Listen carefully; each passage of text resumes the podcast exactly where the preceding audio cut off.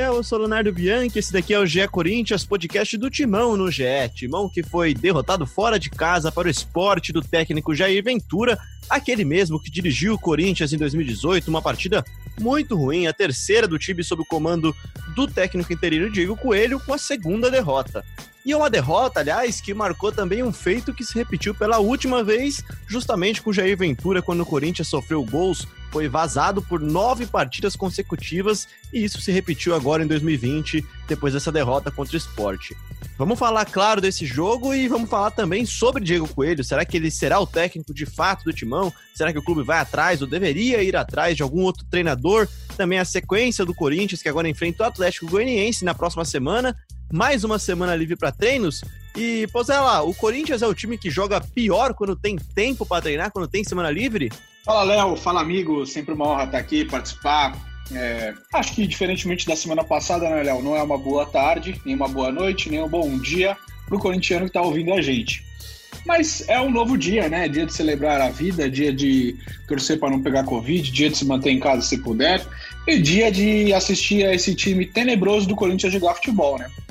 É, Léo, respondendo a sua pergunta objetivamente, dando boa tarde aos outros integrantes desse belo podcast, eu acho que o time é limitado, né? E aí, as mesmas coisas que o Thiago fazia, o Vejo Coelho fazendo agora. Então, ah, que legal, recuperou o Everaldo. Aí você vai ver o Everaldo jogando pro esporte, aí você fala, nossa, cadê o Leonatel?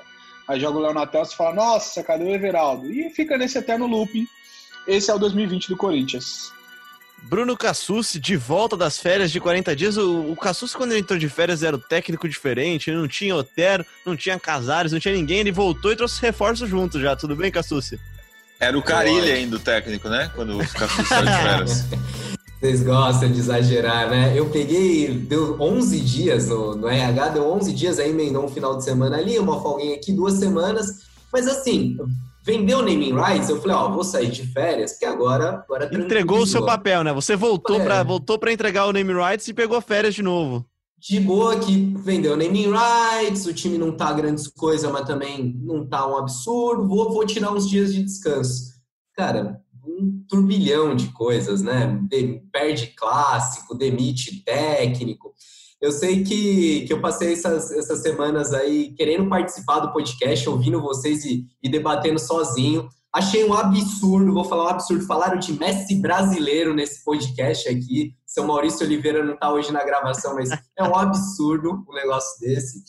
E tô cheio de coisa aí para falar, cheio de coisa guardada, muita corneta aqui. A corneta foi ilustrada nessas duas semanas. E bora para mais um para mais um podcast, gente. Quem tá aqui com a gente já deu já um oi por longe, assim por cima, foi o Marcelo Braga também. E aí, Braga, tudo bem? Já chega daqui a pouco com a sua hashtag também, que você é o nosso homem da hashtag. Fala, Léo, tudo bem? Situação difícil do Corinthians, hein? A gente tenta encontrar explicações aí para esse futebol tão ruim. Acho que o, momento técnico abaixo de vários jogadores do elenco é o principal responsável por isso. Vamos debater bastante nesse podcast. Corinthians enfrentou o Mano Menezes contra o Bahia, enfrentou o Jair Ventura contra o esporte. Será que vem mais ex aí pela frente? Nosso, nosso torcedor gosta de ex, né? A gente já teve essa hashtag aí, já teve essa discussão. É, semana que vem tem um cara que não é ex, mas também não é muito persona muito grata na, nos campos do Parque São Jorge, que é o Wagner Mancini, técnico do Atlético Goianiense. Gente, vamos começar então falando sobre essa partida. Daqui a pouco a gente passa então para Diego Coelho, para Casares, enfim, parece que tem novo reforço chegando aí também. Bruno Cassucci, começando por você então, você que já voltou então da sua semana livre também. O Corinthians joga pior quando tem semana livre, cara? O que, que acontece com o Corinthians que quando tem a semana para treinar, joga pior? É uma coisa que não, não dá para botar na conta do Coelho somente, porque já era um problema que acontecia é, na época do Thiago Nunes, mas eu tenho a impressão que é um time que ainda não, não sabe o que quer fazer, sabe? Se te perguntar como que o Corinthians joga, o Corinthians é um time que, que faz pressão alta lá no adversário, o Corinthians é um time que sai jogando. Com, com o Thiago Nunes tinha um pouco dessa ideia, né? De sair construindo de trás. Ontem, ontem no, no jogo contra o esporte, não sei quando as pessoas estão ouvindo, nossos ouvintes vão ouvir esse episódio, mas nessa quarta-feira contra o esporte, é, a gente viu uma série de lançamentos, de chutões, é um, é um time sem cara, assim. E você pode falar, ah, o elenco é fraco. Eu não acho que seja um elenco para bater campeão, talvez não seja nenhum elenco para Libertadores, mas não é um elenco para estar tá jogando essa bolinha que está jogando há tempo, sabe? É, é, pior que o elenco do Vasco, é pior que o elenco do Sport, que, que venceu nessa quarta, é pior que o elenco do Fortaleza? Não é. É um coletivo que não funciona também, porque muitas das individualidades não funcionam, não vão bem. É, o Fagner segue decepcionando muito. Uh, o Gil já faz tempo que, que não joga o que a gente sabe que ele pode jogar. É, os volantes toda hora está mudando porque ninguém consegue se firmar. Na frente, o Ju alterna bons, maus momentos. Mas acho que é um problema de coletivo também. Um, um time.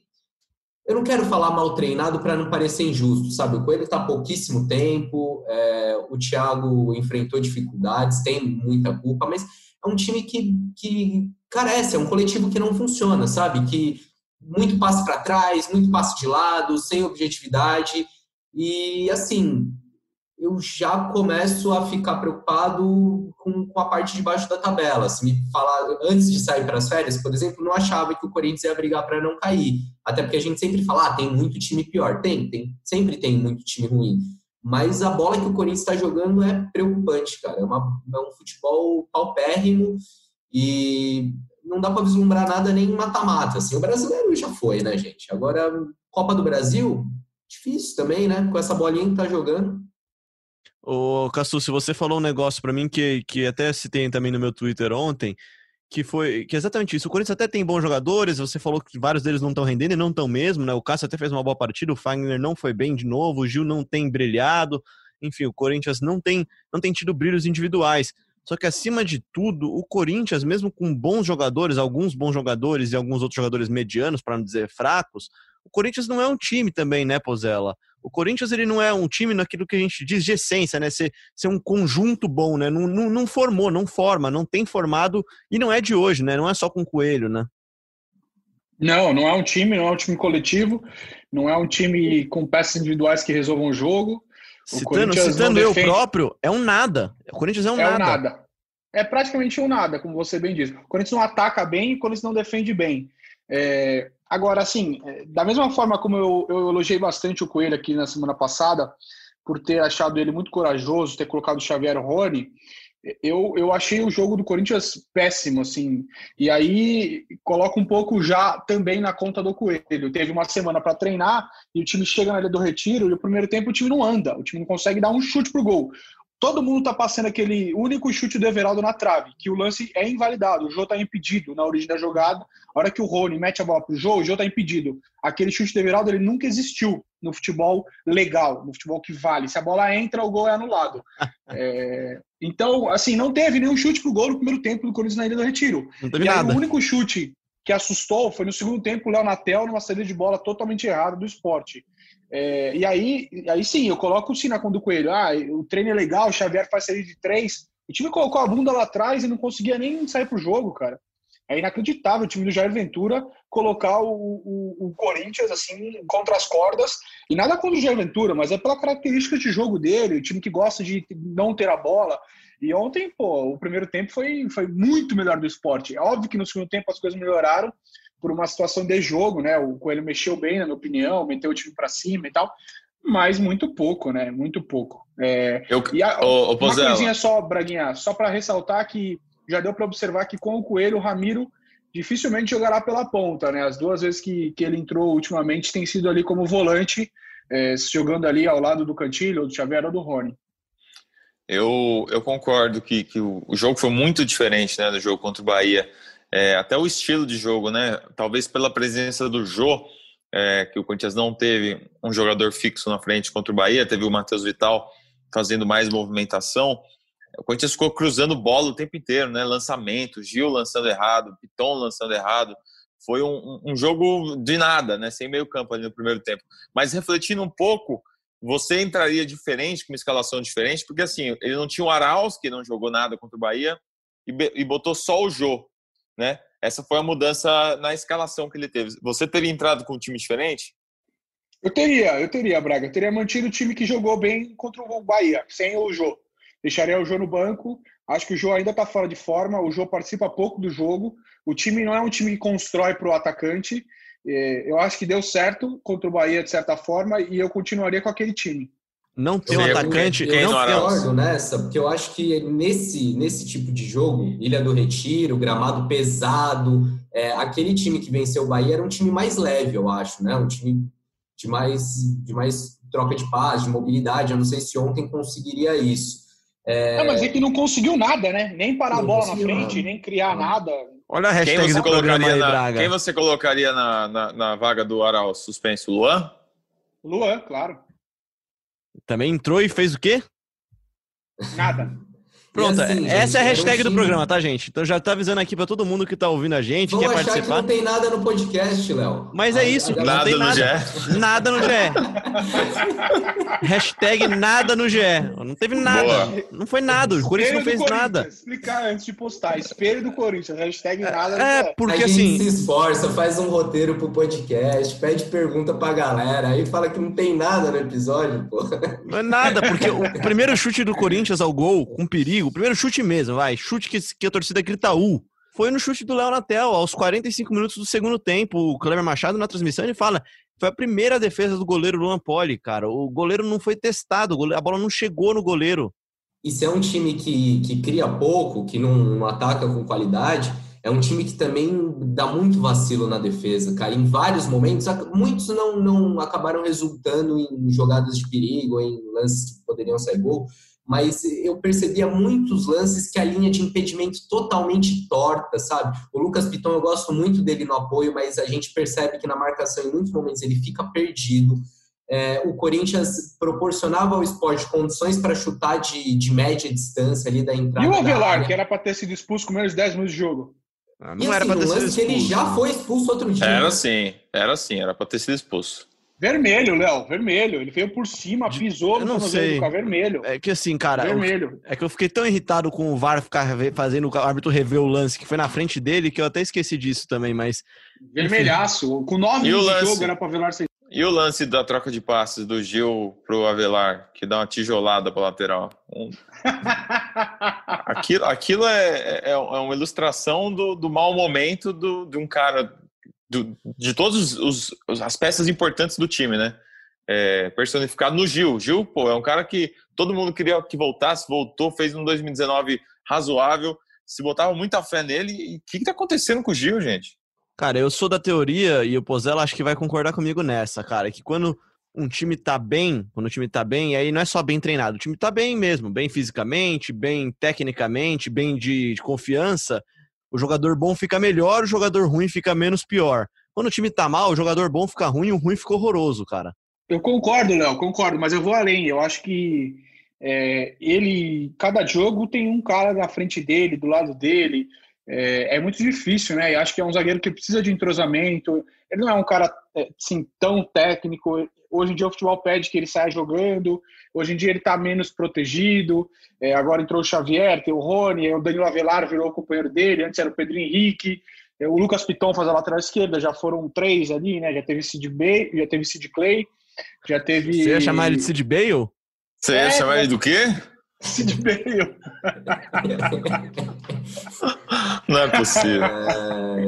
já teve Sid Clay, já teve Carlos Augusto e, a, e aí o Piton também. Então, é, eu acho que tudo isso faz parte. Assim, a engrenagem é, é, difícil, né? A gente trata às vezes como um pó mágico que vai lá e o jogador vai virar o Gil de 2015, mas é difícil. Não, o que eu acho é o seguinte. Lá, se esses caras não melhorarem, se esses caras de quem a gente espera alguma coisa não melhorarem, o time vai ficar nesse, nesse limbo e vai brigar para não cair mesmo. Fagner, Gil, Jô, Luan, Luan, pô, pelo amor de Deus. É, é, e aí, ele precisa melhorar. Ele entrou mal ontem. O que, que é? Falta de ritmo de jogo. Então precisa colocar o cara para jogar várias vezes. Mesmo jogando mal, vai ter que manter o cara jogando.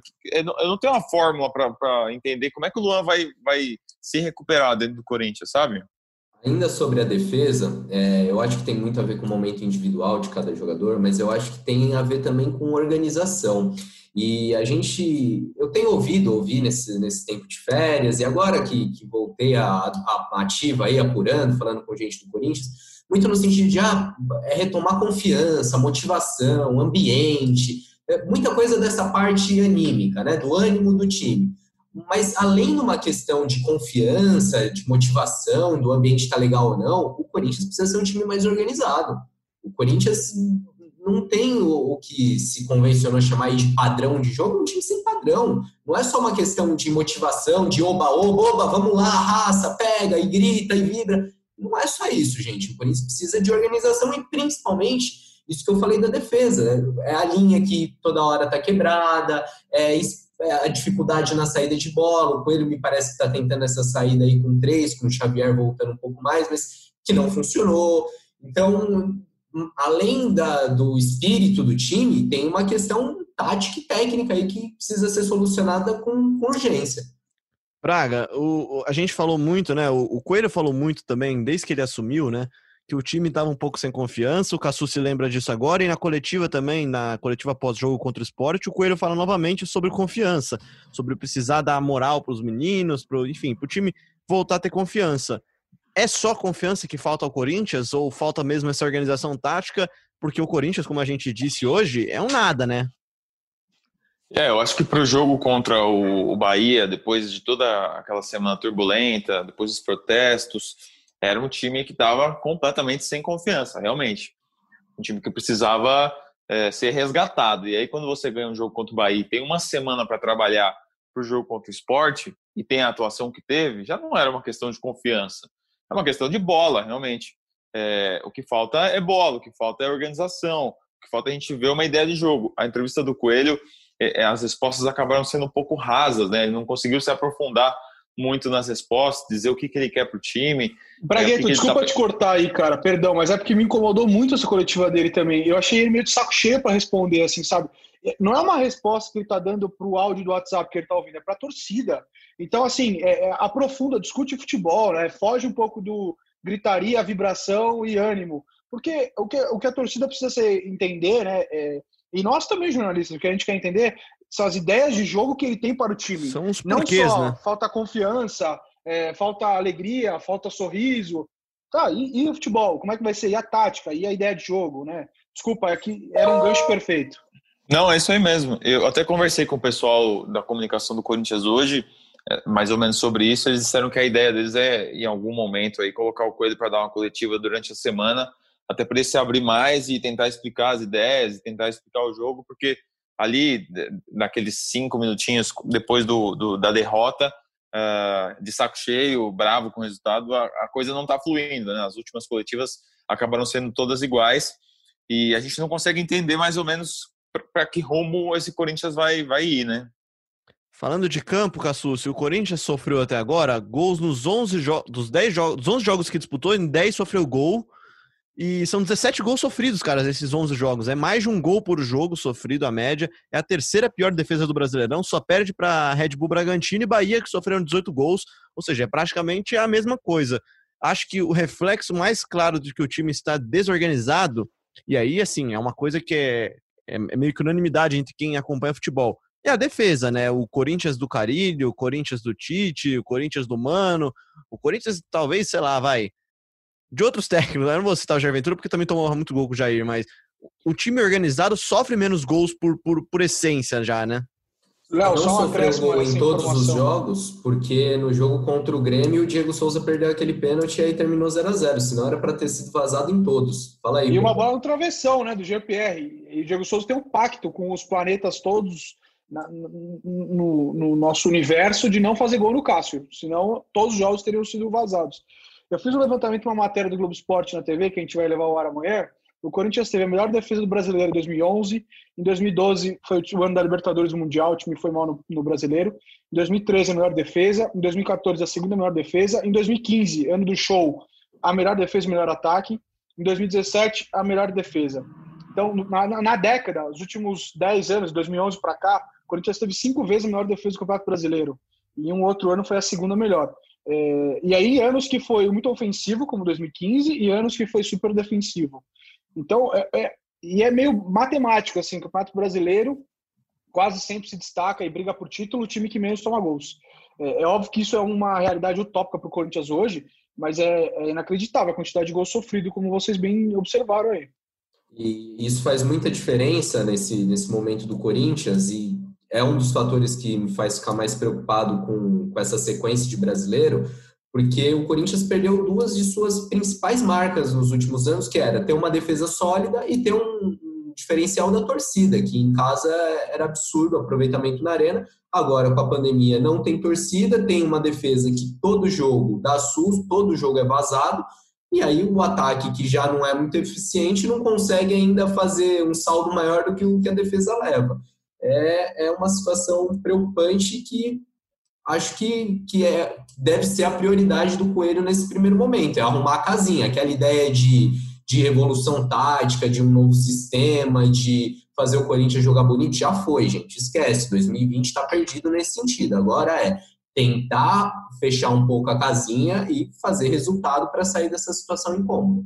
Braga, a gente falou então dessa mudança tática do time. O Corinthians ele começa o ano tentando mudar esse estilo, ser menos defensivo e ser mais propositivo, vai tentar propor mais o jogo, a gente já viu que isso daí não deu certo, como o Cassucci disse, né? Agora o Corinthians não só não é propositivo, como também não é defensivo, né? O Corinthians é hashtag nada no GE, né?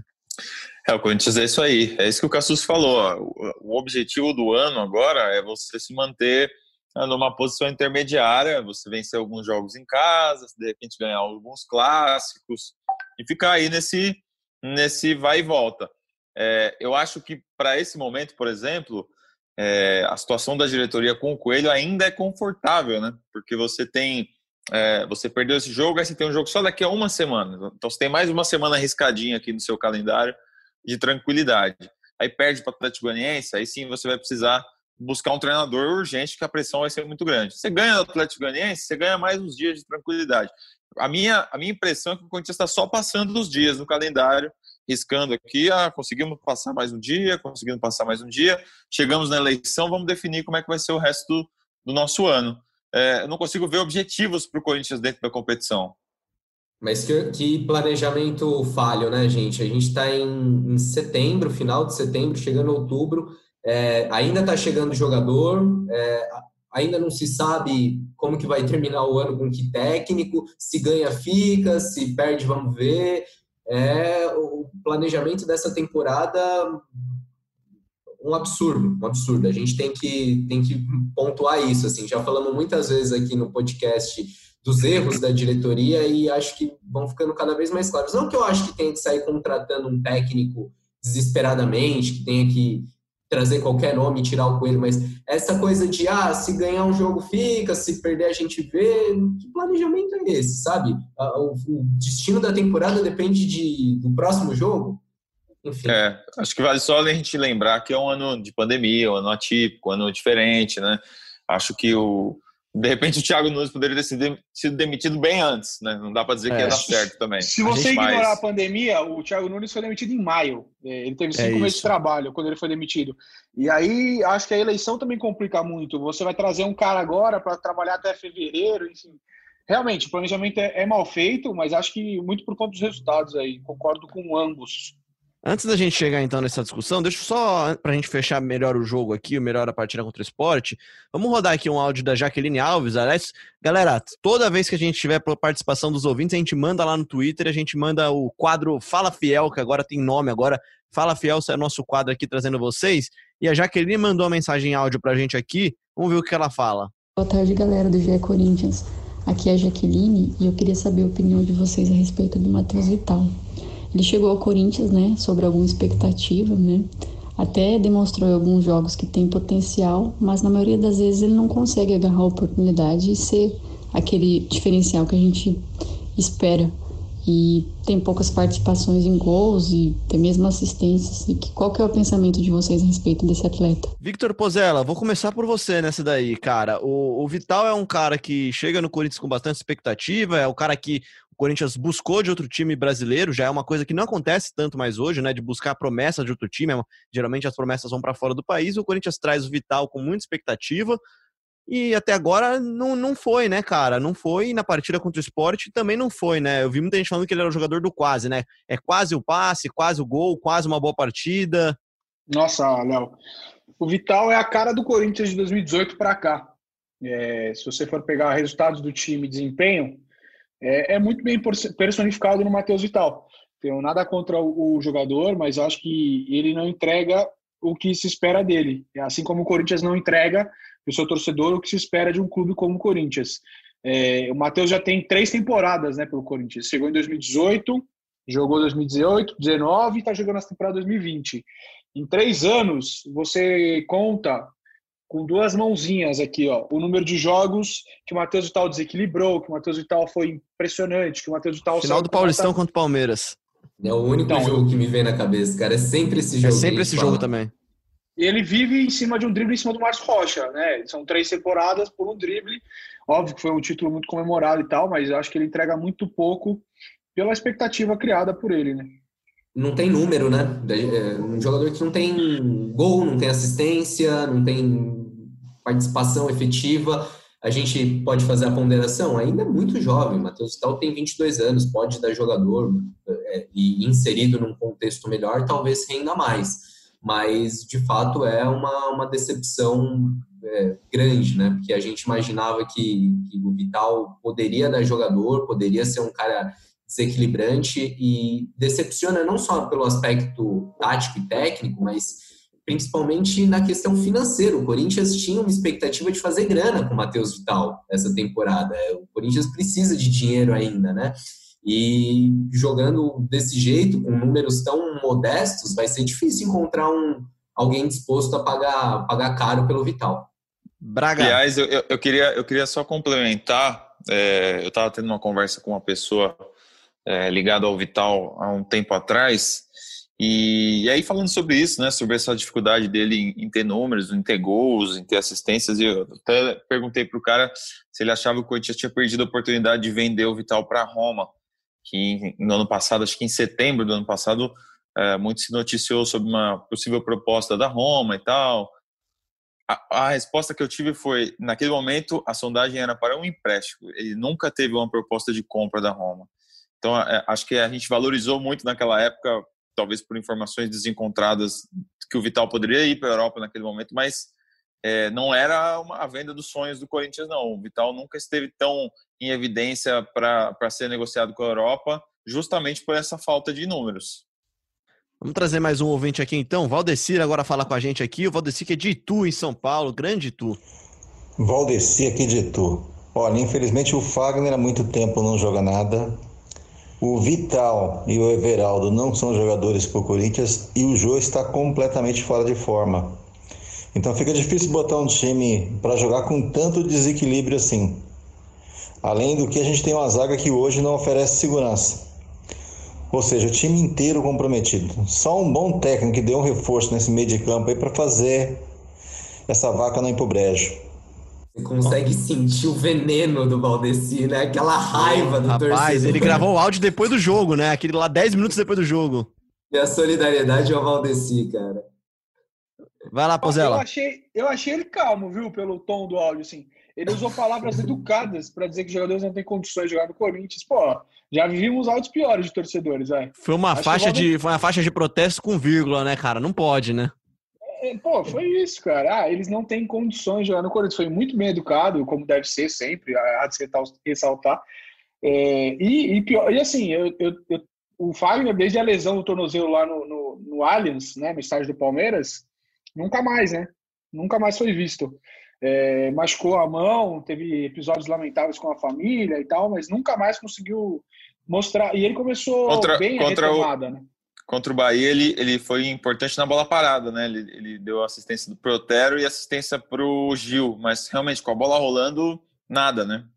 Por falar em Otero, que jogador de bola parada, hein? Olha, um belo de um kicker. Olha lá, olha lá, o nosso corneta aí, o Pozella com o Otero, cara, ele tem... A gente vai chegar no Otero daqui a pouco quando a gente for falar do Casares, vai. Ô, Léo, só para só pra aproveitar o, a revolta aí do Valdeci, podia ser Valdeci no GE, mas é nada no GE. É, o, o Cassus tem informações sobre o Everaldo, né, Cassus? É, a gente, a gente hoje de manhã teve um, um, alerta aí de que poderia ter uma situação do Botafogo, uma proposta do Botafogo pelo Everaldo e pelo menos do que eu apurei até agora, não tem nada. Fato é que, de uns tempos para cá, a possível saída do Everaldo tem sido muito comentada internamente. No fim da passagem do Thiago Nunes, ele perdeu espaço, não vinha sendo nem relacionado em alguns jogos. É, e aí o Corinthians até avisou o, agente do Everaldo e o próprio jogador que existia a possibilidade de negociações, só que todas as partes preferiam que a, a transferência, se acontecesse, fosse em definitivo, não empréstimo. Corinthians já está cansado de emprestar jogador, de ficar pagando salário de atleta que não está no clube. Já? E, e aí as, já não, as né? negociações, é, já deveria ter, estar há muito tempo, né? Mas fato é que as negociações evolu evoluíram, o Everaldo começou a ter mais espaço com o Coelho agora, e aí isso está em stand-by, mas o Everaldo ainda tem poucos jogos no brasileiro, são três jogos, ele pode se transferir é, para outra equipe do Brasil é, fazendo menos de sete partidas, né, sete jogos no Campeonato Brasileiro. Então está essa situação em aberto aí. É, fato é que Everaldo me decepcionou mais uma vez, né? O Everaldo quando, quando não está jogando, você fala, ah, podia dar uma chance. Quando está jogando, você fala, não, melhor ficar fora. Ontem ele meteu aquela bola na trave, mas foi só isso também, né, gente? De resto, muito apagado. É, o Everaldo ele não, não, não deu o jogador que o Corinthians esperava. Aliás, como todos os três, quatro jogadores que o Corinthians trouxe do Fluminense, daquele mercado lá que o Pozella já citou, o mercado Fluminense, né, de, de compra de jogadores, dos que vieram, nenhum deles vingou, né? O Sornossa, o, o volante, que esqueci o nome agora, né? Como é que é o nome dele? Douglas, Richard. Richard, Richard Douglas. Douglas. O Douglas até foi vendido, enfim.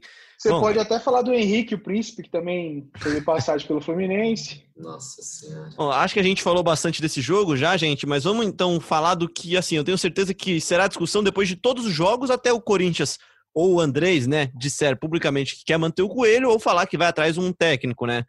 O Coelho deve ficar ou não deve ficar, gente? Essa que é a grande questão, é o que todo mundo quer saber. E antes de deixar vocês falarem, a Ana Canhedo, que chinelou hoje do nosso, do nosso podcast, tá? A Ana fingiu aqui lesão, falou que não ia poder jogar hoje. A Ana falou, mandou pra gente um recado aqui. Vamos ver o que ela falou pra gente, uma provocação da Ana Canhedo pra gente. É, incompatibilidade de agendas me impediram de estar no podcast hoje, mas semana que vem estamos de volta e eu venho aqui deixar minha participação, aproveitando a presença de Bruno Cassus, esse cara que tirou 40 dias de férias, mas está finalmente de volta. então eu queria lançar uma discussão, porque assim, é, na semana passada, quando o Corinthians venceu o Bahia, criou-se uma, uma, certa euforia assim, por parte da torcida, de, da coragem do Coelho de lançar Xavier e Rony, enfim, da maneira como foi a vitória, vitória em casa, importante. E havia, sim, certa expectativa de que esse trabalho a curto prazo pudesse dar certo e o Corinthians emendasse uma sequência de duas vitórias no jogo fora de casa de ontem. E deu tudo errado. É... Só que ao mesmo tempo a gente sabe que existe no Corinthians uma boa vontade com o Coelho, uma expectativa de que ele dê certo por uma série de motivos, e um desses motivos é o fato de que o André só fica no cargo de presidente até 31 de dezembro, as eleições presidenciais estão marcadas para o dia 28 de novembro, então eu vejo que o Corinthians pode entrar aí meio que numa sinuca de bico, até já, já tinha discutido isso bastante com o Pozella, o que fazer, né, nesse sentido, porque se vem uma sequência de duas derrotas, enfim, é, Corinthians ficou meio que num limbo, assim. Primeiro porque o Andrés ainda não assumiu que ele quer manter o Coelho publicamente. E segundo porque cada jogo que passa diminui também o tempo que ele ainda tem no cargo, e diminui as, possibilidades, diminui as possibilidades do Corinthians arranjar um nome de peso no mercado que tope tão pouco tempo de trabalho. Então, acho que assim, é, nesse, nesse, sentido, é, eu vejo que as coisas podem se complicar para o Corinthians se ele não conseguir reagir já no próximo jogo e se emendar por um, por um acaso é, uma sequência de resultados não tão bons. O que, que vocês acham? E aí, o que, que, que, vocês acham, então? Começando pelo Cassucci dessa vez. Olha, Léo, antes do que eu acho, vou falar o que eu tenho escutado. O que eu tenho escutado é isso, que o Andrés pensa em manter o Coelho, gostaria de continuar com o Coelho, é uma situação mais, é mais fácil, mais cômoda, pensando na eleição é, que acontece daqui a dois meses, mas algo lá no fundo me diz que, que estão no mercado e que vão trazer alguém, é, principalmente se, se não, não houver um resultado positivo aí na próxima quarta-feira.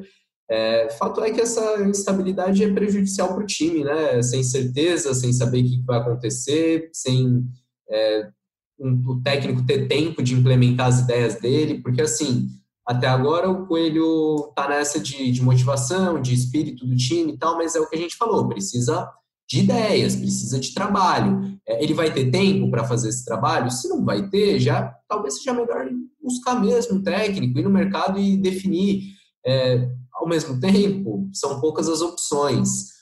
De todos, o que eu mais gostaria de ver é um nome arriscado. Eu não sei se é o nome propício para esse momento, que é o Silvinho. Eu acho que o Silvinho tem a cara do Corinthians, é um cara que eu gosto muito de ouvir, de ler tudo que ele, que ele fala sobre futebol, um cara que se preparou, mas que é um bem certo. Como a, se até o Thiago Nunes, campeão da Copa do Brasil, é, bem, com um trabalho sólido no Atlético Paranaense, era uma incógnita, imagina um cara que só fez um trabalho na França e foi mal como técnico, né? Ele tem trabalho como auxiliar muito bom, mas enfim, é uma sinuca de bico que o senhor André Sanches e a diretoria do Corinthians vão ter que resolver. Zela. Cara, é, é, sim. É, como informação que eu tenho, é mesma coisa do Cassucci, é o Coelho, e aí até acrescento um pouquinho assim, é, é, a interpretação do que eu ouvi, tá? A interpretação que eu faço do que eu ouvi e li é que o Corinthians quer levar o Coelho até o final do Brasileiro. A ideia é essa. Mas eles sabem que se o Corinthians começar a ficar muito próximo aos rebaixamentos, os resultados não aparecerem, se não ganhar do Atlético Goianiense, que é um candidato Já tá hoje... perto da zona, né? O Corinthians está dois pontos da zona de rebaixamento e vai é, ver no final, no de, semana, de semana rivais ultrapassando isso, ele. Pode atrapalhar. E aí chega quarta-feira contra o Atlético Goianiense em casa e perde, é, é meio que obrigatório uma explicação para a torcida, por mais maluco que isso seja. Estou dizendo a minha interpretação sobre tudo que eu, que eu ouvi conversando a respeito do assunto com pessoas no Corinthians. Agora, é, os candidatos disponíveis, na minha opinião, são muito ruins. assim. É, como o próprio Cassus falou, o Silvinho é um nome que também eu acho interessante, mas como é que você vai colocar o Silvinho para, entre aspas, tirar o time da lama sendo que ele só teve um trabalho no Lyon e ele foi mal e o sucessor dele levou o Lyon para as finais da Liga dos Campeões. Fala, meu, que está acontecendo? É, aí os, os, brasileiros, Dorival. Motivador o Silvinho Roger. é, né? Tem aquele vídeo do Silvinho lá batendo na mão de todo mundo. Ó, você falou do Roger, só aproveitando para completar. O Roger tá no, no Hoje Sim, podcast do Cléber Machado dessa sexta-feira, e falando com o Roger antes e depois do podcast, ele não, não, não, não vai voltar a trabalhar agora, cara. Então o Roger já pode cortar, ele vai, ele não, não assume trabalho no meio da temporada, é uma política dele, tem a ver com as filhas e também com posição política dele. Então é, é um a menos. Eu, eu sou um dos que, que pensam que, infelizmente, hoje é, as melhores opções são os gringos. É, nada contra os técnicos brasileiros, mas eu acho que vários técnicos do mercado sul-americano estão melhor capacitados para assumir times no momento. Então, acho impossível também se trazer um gringo agora. Imagina, nesse contexto, como é que você explica para o Heinz quem é o Everaldo, é, por que, que o Janderson foi emprestado para o Atlético Goianiense, por que, que o time usou o Madison e o Janderson na Libertadores e agora não tem ninguém no elenco. Enfim, todo o contexto que o Corinthians vive de eleição, é muito difícil a situação. Eu acho que eles vão empurrar com a barriga, o Coelho ganha o Atlético Goianiense, vai e segue. Difícil trazer alguém agora. Braga.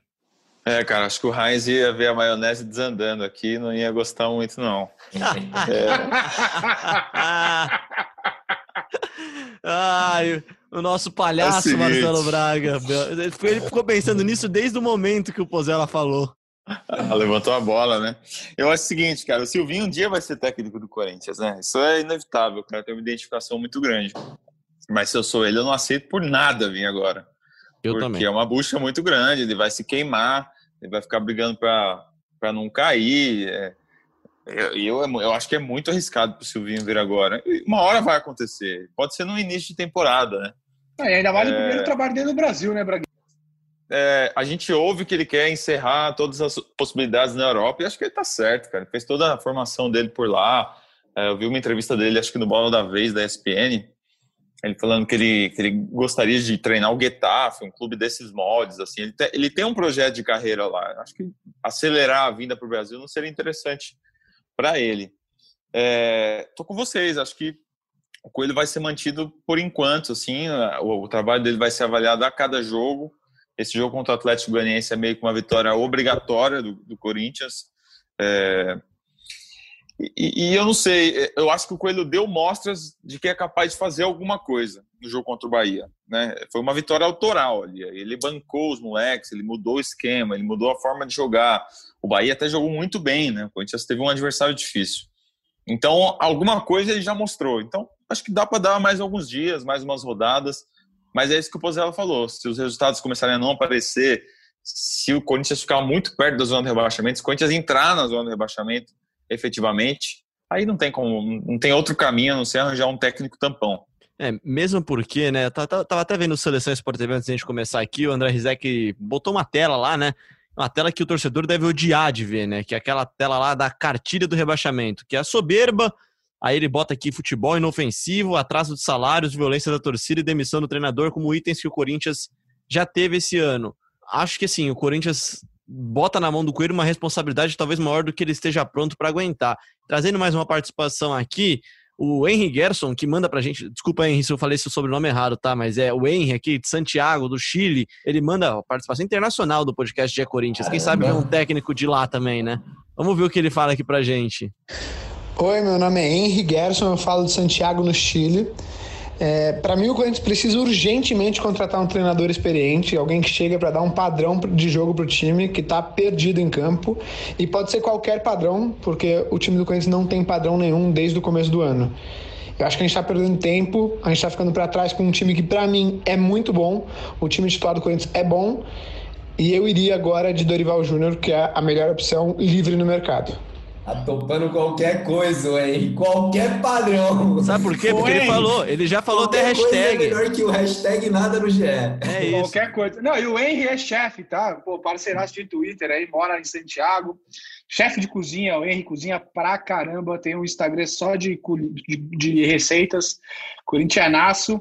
Agora, Henry, você tá topando qualquer coisinha de entrada. Você tá, você tá, você tá deixando de, de pedir aquela, aquela brusqueta bem, bem bem pedida por qualquer dadinho de tapioca congelado que você frita na Respeite, respeite o dadinho de tapioca, hein? Eu gosto do dadinho de tapioca também. eu também. Geleinha Eu de respeito. pimenta ali. Eu respeito muito, mas eu prefiro aquele feito na, na hora, aquele natural. A maioria dos dadinhos de tapioca que a gente ingere por aí são aqueles congelados, há tempos e tempos morando no congelador, que a pessoa dá aquela requentada.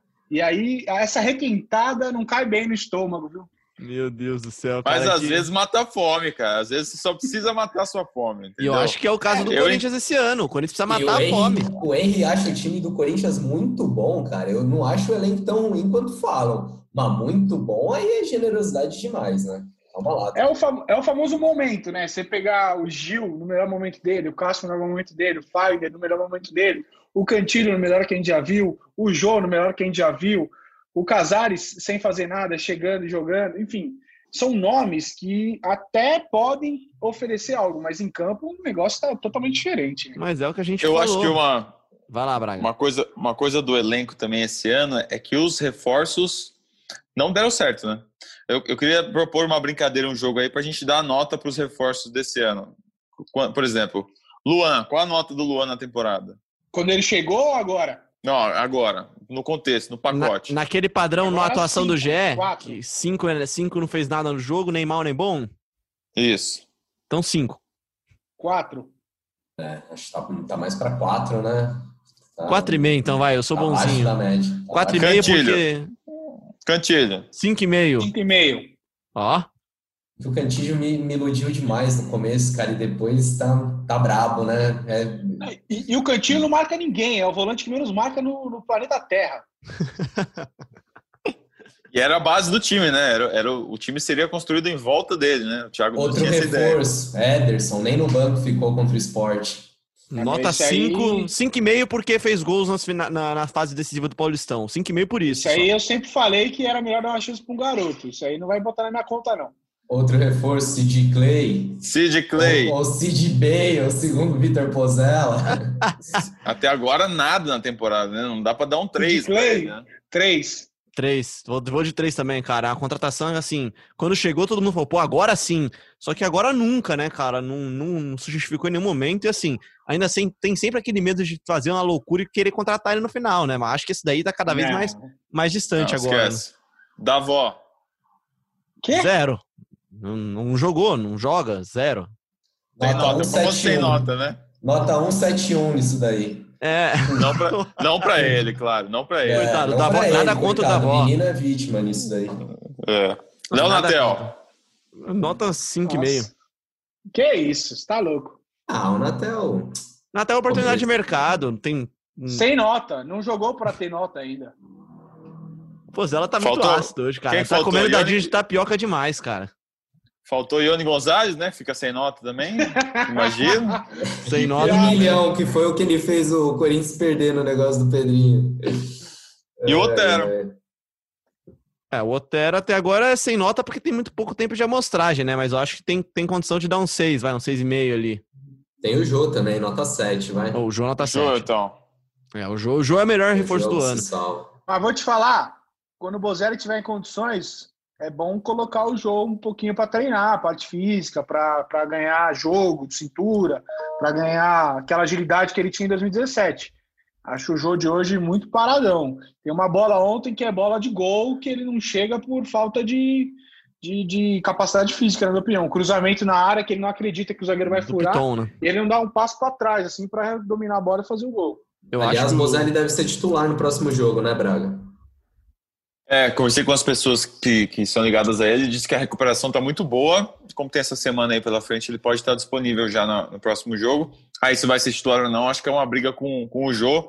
É, o Jô ainda vai estar disponível, né? Ele está atuando com efeito suspensivo. Os julgamentos no pleno, que é a segunda instância do STJD, são às quintas-feiras, então hoje não teve. Hum, então é, semana que vem pode jogar ainda. Semana que vem ainda que pode ele... jogar. Eu achei que ele estaria fora. Tô, tô meio perdido ainda, voltando das férias, gente. Desculpa. Não, mas o, o Ju, falando em estar tá meio perdido, né, cara? A impressão que dá vendo o Ju é que realmente foi um pouco acelerado esse retorno dele. Entrou, começou bem, porque ele sabe fazer gol.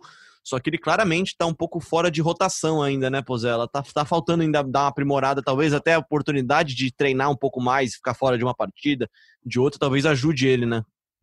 É, ele chegou sendo obrigado a jogar todo o jogo praticamente, né? É, primeiro que ele emendou uma sequência muito boa ali na fase final do Paulista, depois a lesão do Bozelli. É, eu acho que realmente ele está sentindo ainda. Ele, óbvio, ele é muito bom, ele tem qualidades assim absurdas de passe, de visão de jogo, de finalização, de parar a bola, de ser uma puta saída boa, mas ele tá, tá, tá sem ritmo, assim, nitidamente, ele tá pesado, tá com arranque de balsa, ainda não tá o jogo legal de 2017. Para a gente encaminhar o final do programa, então, gente, vamos ouvir então aqui mais uma participação do Jean para a gente começar a falar de contratações, de reforços. Fala pessoal do GE, aqui é o Jean Nascimento, de Três Lagoas, Mato Grosso do Sul. E infelizmente o Corinthians está passando por essa fase, né? Mas está pelo menos se reforçando.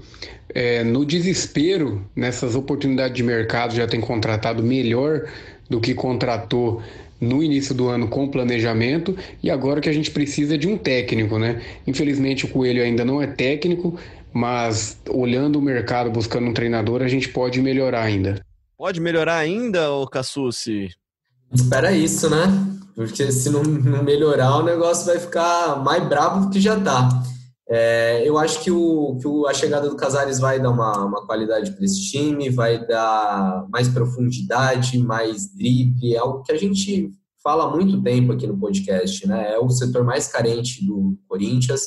É, a volta do Mosquito não resolveu, a chegada do Léo Natel não resolveu, e acho que o Casares, é, se tiver disposto a jogar bola, essa, esse é o X da questão, é um, é um baita reforço. Eu gosto muito do futebol do Casares a questão mesmo é comportamental, é a cabeça dele, é saber o envolvimento, o engajamento que ele vai dar, é, que foi inclusive o motivo para muitas vezes no passado o Corinthians não ter topado a contratação dele. É, o Casares chegou até a se oferecer publicamente, né? Deu entrevista falando que queria jogar no Corinthians, é, fez post no Instagram insinuando vinda para o Corinthians. Deu uma esquentada boa, né? Não tem como é, Em vários momentos o Corinthians falava que não, que não tinha jeito, que ninguém conseguia botar aquele cara na linha, mas acho que agora, com, com a água batendo no umbigo, vendo que a situação está complicada, e também o Casares numa outra situação é, de grana também, né? Porque ele estava encostado no Galo, é, não, não conseguiu um acerto com o Santos, porque o Santos teve problema para fazer registro de jogador, enfim.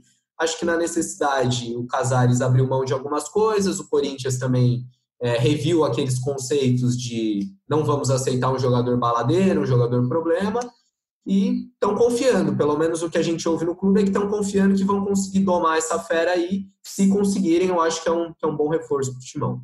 Que susto, hein? Que susto que essa água bateu no umbigo, rapaz. Achei que ela ia bater mais para baixo. Ô Braga, fala pra gente um pouquinho só dessas condições de negócio do Corinthians. O Casares é o que o Janta disse, uma oportunidade de mercado para o Corinthians. Tá, tá, tudo fechado já? Como é que ele chega? E aí também já emenda a sua opinião, já vale o pacote Casares, né? O combo que vem aquele jogadorzinho lá. Não é o combo da balada, é o combo Casares, o jogador e o essa campo. É, é o jogador que pisca. Ó, é o seguinte, eu acho que vale, vale. É o cara que, se a gente olhar esse elenco de hoje, esperava-se que o Luan fosse o cara e arrebentasse no meio campo. E não é o que aconteceu, então o Corinthians achou essa possibilidade do, do Casares. É um jogador que vale a aposta, já que ele está aparecendo comprometido, né? Já que ele tem dado a sua palavra para os dirigentes que quer jogar no Corinthians, que quer mudar essa, essa história dele. Essa essa imagem dele foi, foi muito prejudicial para ele, né? Eu até publiquei hoje no, no, no GE que o Fábio Carilli tinha, tinha o Casares como um reforço certo lá para o Al Ittihad, na Arábia Saudita, mas aí a hora que ele levou o nome para os dirigentes, o pessoal deu um Google. E aí a hora que dá o Google, amigo, aparece tudo que tem de ruim. E aí vetaram a contratação do Casares. É, Casares chega para o Corinthians aí, um contrato de, de nove meses, né? Ele rescindiu no Atlético. Esse, nos próximos dias deve sair a rescisão já no BID. Vai assinar com o Corinthians até junho do ano que vem. Perguntei para o staff dele se tem alguma forma, alguma, algum gatilho no contrato que, que já determine uma renovação, de repente um número mínimo de jogos, mas disseram que não. Ao término ali do contrato, a diretoria, a próxima diretoria vai definir se fica ou não com o Casares, dependendo do que ele fizer nesse período. Ô Zé lá, eu já vou começar falando uma coisa que eu acho que é fundamental. O Corinthians faz uma aposta, faz uma aposta, mas faz aposta até o final do Brasileirão. Acho que esse molde de contrato, pelo que a gente tem de informações, já faz para mim valer a pena. Porque aí, se não der certo, beleza, é uma aposta. Você não vai ficar com o jogador para ficar emprestando ele para outros clubes, como foi com uma porrada de jogadores que a gente já disse aqui, né, Pozela? Para você vale esse, esse combo do jogador que pisca? Água no umbigo, jogador que pisca, vocês estão demais, hein? Ô, louco. É, eu acho que vale. Acho que vale, sim. É, pô, quando você tem jogadores que não estão te entregando qualidade e numa posição que você precisa, né? E hoje no jogo é fundamental esses pontas aí que fazem diferença, quebram linhas, dão dribles. Os números do Casares são muito bons. Exato, extremos desequilibrantes. Os números dele são brilhantes, né? A cada dois jogos ele tem uma participação direta e um gol. É, é muita é coisa. Jogador, né, cara? Eu, é, eu acho bom jogador. E aí, beleza, vamos ver. Vamos ver se o Corinthians é, é, o, é, o, é, o, é, o, é o time que arruma jogador, né? Acho que é uma, uma aposta um pouco ousada, assim, ah, aqui dentro não tem espaço para isso. É, mas vamos ver, né? Vamos ver se consegue. Mas dentro de campo, realmente, é um bom jogador, bela aposta. E agora a gente vai dividir nossas escalas aí, vai ter um repórter entrando de manhã, uma tarde, uma noite ou na, no plantão da madrugada aí, né? Rapaz! Ah, mas o Casares, ele chega, né? E o Casares, assim, né? Ele tinha uma dupla voraz com o Otero, né? Era Casares e Otero, era uma dupla boa, né? O Otero, pelo jeito, é mais calminho que ele, já chegou sendo titular. Já chega para ser titular também o Casares, ou Cassúcia? O que, que o Casar, o que, que o Otero fez no jogo lá na Ilha do Retiro? Alguém pode me, me, me explicar? Correu bastante. Bateu escanteio, bateu um escanteio com a perna direita, com a perna esquerda. Nada no Gé. Corneta, né? não, não, não é corneta. É que o, o, o Otero não, não, brotou no Corinthians, né? O Otero tem aí uma trajetória no futebol. Ele nunca conseguiu entregar nos times que ele jogou, e principalmente no recorte Atlético Mineiro, é, um jogador constante, jogador que, que cria situações de jogo, jogador que arma jogadas. É um jogador que chuta. Ponto. É um jogador que chuta. E aí a gente está, tipo, enaltecendo pra caramba no Corinthians um super jogador que chuta, só. É muito pouco. Mas eu acho que o recorte da partida de ontem, especificamente, dessa partida do esporte, não vale. Porque o Corinthians, como a gente disse, foi um nada. Ah, como não vale? Tá maluco? O Gustavo Mantuan entrou e jogou muito melhor que o Otero os ah, 90 minutos que ele melhor, em campo. Muito melhor, calma, vai. Ah, procurou mais o jogo, criou movimentação, abriu espaço. Agora, assim, diz muito, né, essa, essas duas contratações de Otero e Casares, porque, assim, o Atlético Mineiro definiu que para brigar pelo título, e essa é a briga do Atlético esse ano, é, ele não, não contaria com esses dois jogadores, por questão técnica, por questão comportamental, por um, um pacote que eles entregam. O Corinthians está assim, aceitando de braços abertos e não é que, ah, vamos trazer aí para compor elenco. Não, são caras que estavam encostados no Atlético e que chegam aqui e vão vestir a camisa. O Casares vai pegar 10 do Corinthians e vai jogar. Então, é, é emblemático sobre, sobre esse momento, sobre essa temporada do Corinthians. Eu quero terminar o programa, então, com, com, um debate chato, com um debate que não é legal, mas eu sei que tá rondando aí em grupos de Corinthians aí. Corinthians briga para cair esse ano, Pozela? Para não cair, no caso? Briga. A realidade do time, para mim, é essa. É, é assustador o desempenho do Corinthians fora de casa e dentro de casa é uma briga de, de time que briga para não cair, sabe? Que ganha naquela raça. Não tem um jogo que você fala, ah, o Corinthians jogou tranquilo, jogou bem. Óbvio, são só 11 jogos, né? É pouco ainda, de 38. É, mas briga para não cair. É um terço do campeonato que já tá chegando, né? O Corinthians chega a um terço do campeonato e a briga de hoje é para não cair, né, Cassucci? É isso, eu acho que tem que. É chato falar isso, mas tem que assumir isso logo, tem que entender isso logo e se afastar dessas últimas posições, porque é aquilo que a gente sempre fala, né? Time grande, quando entra nessa situação aí, vira areia movediça, é difícil você escapar, você conseguir respirar lá embaixo. Então, quanto antes conseguir se, se afastar dessas últimas posições, melhor. Acho que tem que encarar isso como prioridade, sim. Braga, a gravidade sempre puxa o grande para cima ou para baixo, né, cara? O time gigantesco, a, a gravidade, o peso de estar lá embaixo sempre puxa mais para baixo, né? Se você não, não sair logo de lá, né?